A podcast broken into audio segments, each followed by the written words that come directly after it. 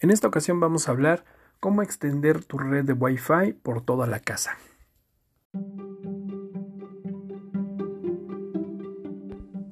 En esta época de pandemia, seguramente te has enfrentado a la necesidad de poder tener una conexión a Internet en toda tu casa y para todos tus dispositivos, principalmente para aquellos equipos de cómputo, teléfonos celulares o tablets que tu familia utiliza tanto para trabajar como para poder asistir a las clases virtuales. Sin embargo, ha sido un problema porque el, Wi-Fi tiene una limitante principal que es el alcance. Este alcance tiene muchas vertientes, muchas condicionales y también muchas dependencias. En este pequeño podcast vamos a hablar un poquito a detalle sobre esas condiciones técnicas. Obviamente el Wi-Fi ha venido a ser una solución muy óptima tanto para casas como para oficinas porque nos permite conectar múltiples dispositivos sin la necesidad de utilizar un cable físico para conectarse. Esto nos ha venido a ahorrar muchos gastos, principalmente en la instalación de este cableado, porque en muchas ocasiones requiere también el montaje de canaletas o escalerillas en donde se oculte este cableado, se lleve a través de toda la infraestructura civil y además los puntos extremos se tienen que rematar en lo que conocemos en las famosas rosetas, para que de esta manera pues queden relativamente ocultos y no se vean como tendederos de cables a través de toda la infraestructura de los edificios. El Wi-Fi nos vino a ayudar y a quitar ese engorroso gasto de instalación, pero también es susceptible a algunas interferencias y requiere ciertas condicionales para que también la cobertura de la señal pueda ser aprovechada hacia todos los dispositivos y que la conexión sea garantizada ahora en esta época en que todo corre a través de Internet.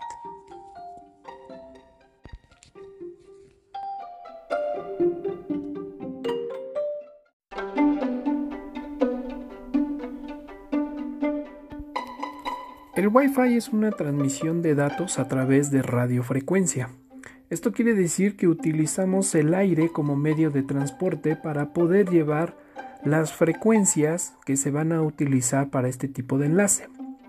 El Wi-Fi principalmente utiliza dos frecuencias, uno que es 2.4 GHz y el otro es de 5 GHz. ¿Cuál es la gran diferencia? Todo depende del tipo de enlace o de tipo de frecuencias que vamos a estar utilizando de acuerdo al estándar de Wi-Fi.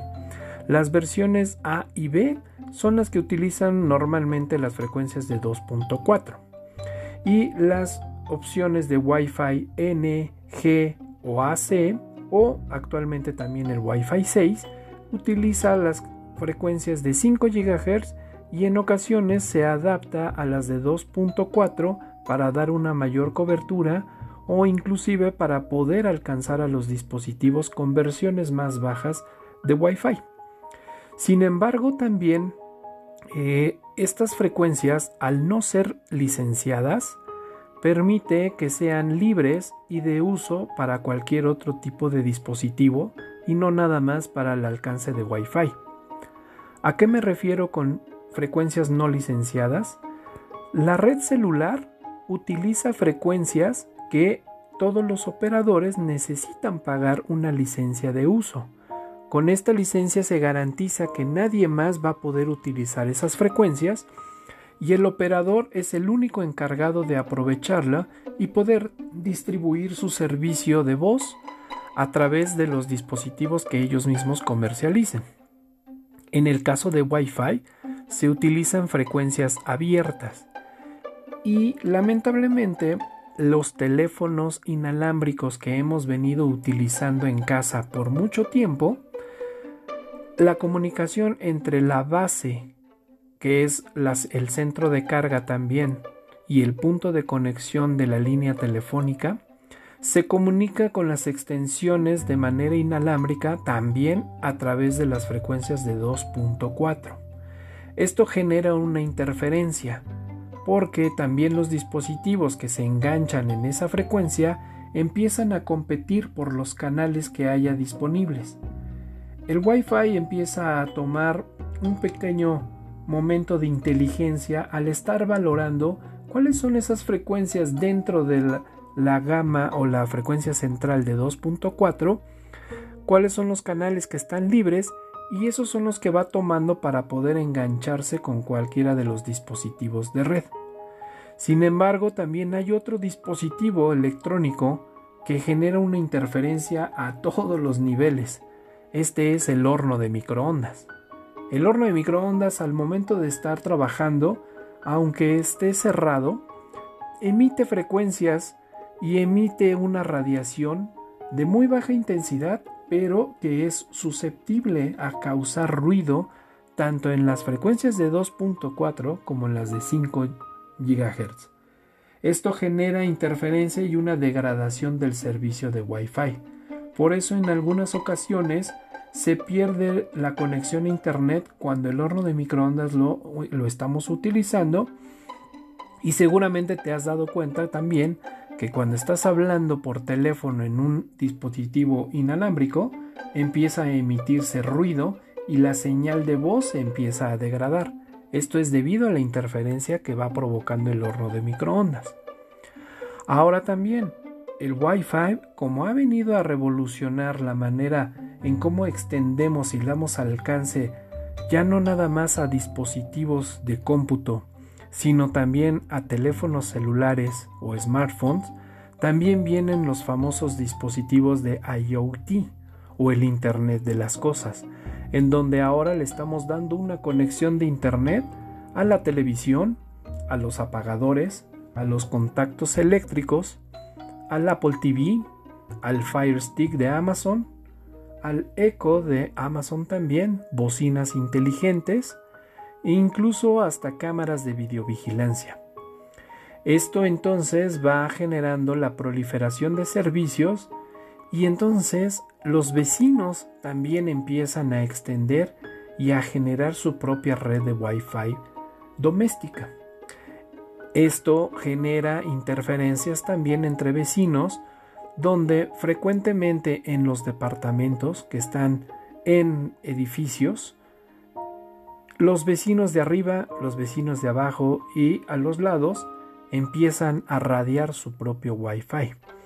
De esta manera entonces ahora más dispositivos comienzan a competir por esas frecuencias disponibles y empiezan a causar también interferencias al intentar comunicarse o engancharse con los dispositivos locales.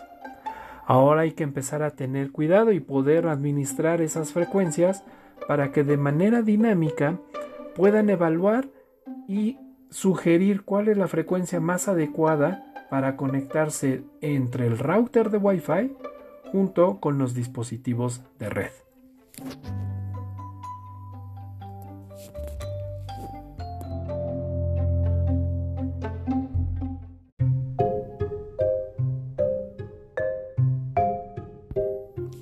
Ahora bien, quizás ya resolvimos el tema de por qué no tienes el Wi-Fi cuando estás en un departamento. Ya identificamos que la causa es las interferencias que van generando los propios vecinos. Podemos adaptar y, y, asegurar los canales que nosotros siempre vamos a estar utilizando en base a un análisis de qué canales son los que menos frecuentan los vecinos. Pero también hay otro problema para aquellos que tienen una casa habitación demasiado grande, con dos o tres pisos o incluso muy extendida con un garage o con un jardín. En muchas ocasiones aquí lo que perdemos es alcance, no tenemos cobertura por nuestro access point que emite la señal de Wi-Fi. En estos casos necesitamos hacer una extensión de nuestra red de Wi-Fi. Y aquí tenemos tres maneras de poder hacerlo, ya sea a través de una instalación de cable de red con una extensión que no pase obviamente de los 100 metros por estándar de Ethernet y de esa manera al otro extremo conectaremos un segundo o tercer access point para poder radiar el Wi-Fi. De esta manera ampliamos la cobertura y el alcance de nuestra red, pero obviamente con la complejidad de instalar un cable adicional. Otra manera de hacerlo es inalámbricamente.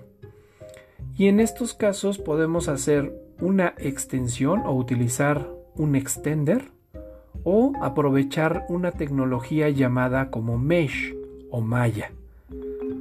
Hablemos primero del extender. El extender son aquellos dispositivos que son pequeñas cajas que hay algunos modelos que se conectan simplemente al contacto eléctrico. Este funciona como un dispositivo adicional de red. Se engancha a tu Wi-Fi y genera una segunda red de Wi-Fi con otro nombre. Puede ser tu red principal y el nombre una red secundaria. Sin embargo, en este caso son dos redes totalmente independientes a nivel de Wi-Fi. Y si tú estás en un equipo de cómputo y te mueves de un lugar a otro donde la cobertura cambia de tu red secundaria a tu red principal de Wi-Fi, el equipo de red, la computadora, técnicamente hace un enganche de la nueva red con cobertura y desengancha a la otra red que te acabas de salir de su cobertura.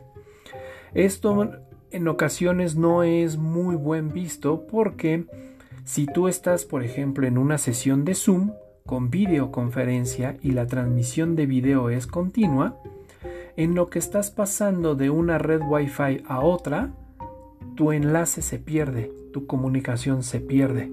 Y entonces de esta manera se reconoce como si tú hubieras perdido la conexión de red. De esta manera, aunque extendiste tu cobertura de Wi-Fi, en realidad estás generando una segunda red para tener alcance de Internet. La solución idónea entonces son utilizar dispositivos con la tecnología de mesh o de malla. Esto es generar una conexión Wi-Fi múltiple con todos los dispositivos Access Point y que sean capaces de replicar el mismo nombre de red a través de toda la extensión que ellos puedan dar de cobertura con la radiofrecuencia y sus alcances también ilimitantes de interferencias. De esta manera, entonces, cuando tú estás en una videoconferencia y está la transmisión de video continua, cuando pasas de la cobertura de un dispositivo a otro, en realidad el equipo está haciendo un handshaking entre uno y otro, pero nunca pierde la conexión de Wi-Fi, porque el controlador está centralizado. ¿Qué quiere decir que está centralizado? Es de que hay un punto de control único y los dispositivos de Wi-Fi Mesh funcionan meramente como unos replicadores de radiofrecuencia. No llevan el control ni la autenticación de los dispositivos y simplemente se encargan de extender la radiofrecuencia. De esta manera, entonces, aunque te muevas por toda la casa, nadie se va a dar cuenta que estás pasando de un access point a otro. Una analogía es como cuando vas dentro del carro y estás viendo un video en YouTube, el carro va avanzando sobre las calles y tú estás conectado en tu smartphone a internet y estás viendo el video no te das cuenta que estás pasando de una célula a otra conforme el carro va eh, avanzando y te, y te vas cambiando sobre la cobertura de la red celular. Esto es un equivalente en Wi-Fi Mesh dentro de tu casa.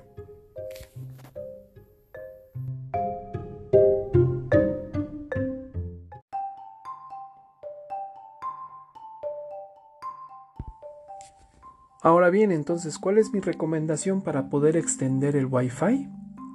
Utilizar Access Point con la capacidad de mesh o de malla. ¿Cómo puedes identificar estos dispositivos? Tal cual, van a decir en su contraportada o en sus características físicas que tienen la capacidad de mesh. Algunas de estas marcas es el Apple Airport, TP-Link, con su línea Deco o incluso marcas ya más especializadas a nivel enterprise como son Cisco Networking o Aruba Networks. En estos casos, los equipos trabajan con un controlador. Este controlador puede ser instalado o montado dentro de uno de los access point y trabajan de manera local como lo hacen los airport de Apple. Uno de los access point va a trabajar como el controlador central. Es el encargado o es el router maestro que va a estar monitoreando y administrando a los access point remotos. De esta manera también va controlando la intensidad de la frecuencia de Wi-Fi que deben de estar generando estos equipos, aunque ciertamente Apple no tiene las mejores características en Wi-Fi. Si bien sus dispositivos de uso cotidiano son muy buenos, en la parte de red eh, mi experiencia personal no son tan buenos. Sin embargo, una gran funcionalidad de ellos es de que al trabajar el controlador de manera local, puedes administrar tus dispositivos desde tu casa sin necesidad de una conexión a Internet. Sin embargo, necesitas tener un iPhone, una tablet o un equipo de cómputo Apple para poder configurar y administrar estos dispositivos. La marca de TP-Link es un, un nivel equivalente al de Apple y también llevan una generación de control mediante un nodo centralizado, pero esto es a través de los dispositivos que tienen en la nube TP-Link. A través de una aplicación móvil, ya sea para teléfono iPhone o para teléfono Android, es como se controlan y se configuran estos dispositivos. El aplicativo tal cual se llama Deco. Sin embargo, quiere decir que cuando tú abres tu aplicativo de Deco, se comunica al punto central de TP-Link que está en algún lado en Internet y de ahí se interconecta o baja la configuración hacia los access point. De esta manera entonces se sobreentiende que tanto los access point como tu dispositivo de smartphone deben de tener una conexión o un alcance de Internet para poder administrar la configuración. Si pierdes el Internet con cobertura hacia tus dispositivos AP, entonces pierdes también la administración. Ahora bien, los dispositivos como Cisco Networking o de Aruba Networks, no, perdón, es Cisco Systems estos equipos ya son de una gama mucho más elevada y son considerados como equipos de networking o enterprise. Estos ya manejan un controlador mucho más especializado en donde podemos ajustar las características de radiofrecuencia de acuerdo a las necesidades que tengamos de conexión a red.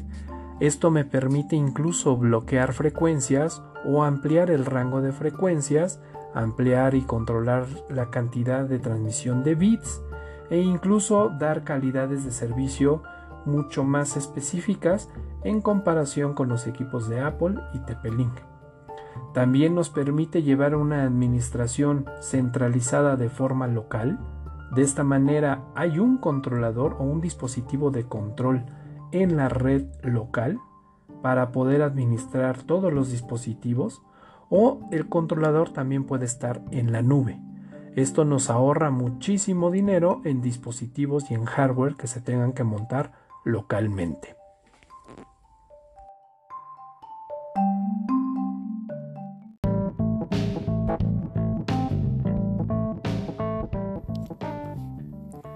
Conclusión, entonces, la mejor manera para poder extender tu red de Wi-Fi es utilizar la tecnología de Wi-Fi Mesh.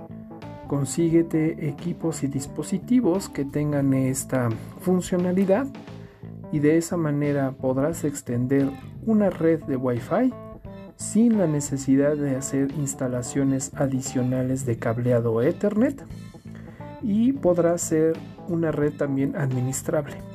Una cualidad peculiar también que olvidé mencionar es de que puedes generar redes de invitados para que de esta manera tengas por separado tus dispositivos de red local como tu impresora, tu Apple TV y tener una red independiente donde solamente a tus invitados les puedes dar una conexión y salida a internet. Al mismo tiempo también hay algunos equipos de red de Wi-Fi que te permiten generar eh, políticas de transmisión a internet y de esta manera puedes tener un control parental o control para padres y definir que a los muchachos les vas a dar internet solamente a determinadas horas. De esta manera aseguras que en las horas de, sueño no estén conectados a internet y no prolonguen el estar tanto tiempo despiertos. Yo soy Beto García de TT Apps y te espero en nuestro siguiente episodio de podcast para más consejos y tips en este mundo de networking.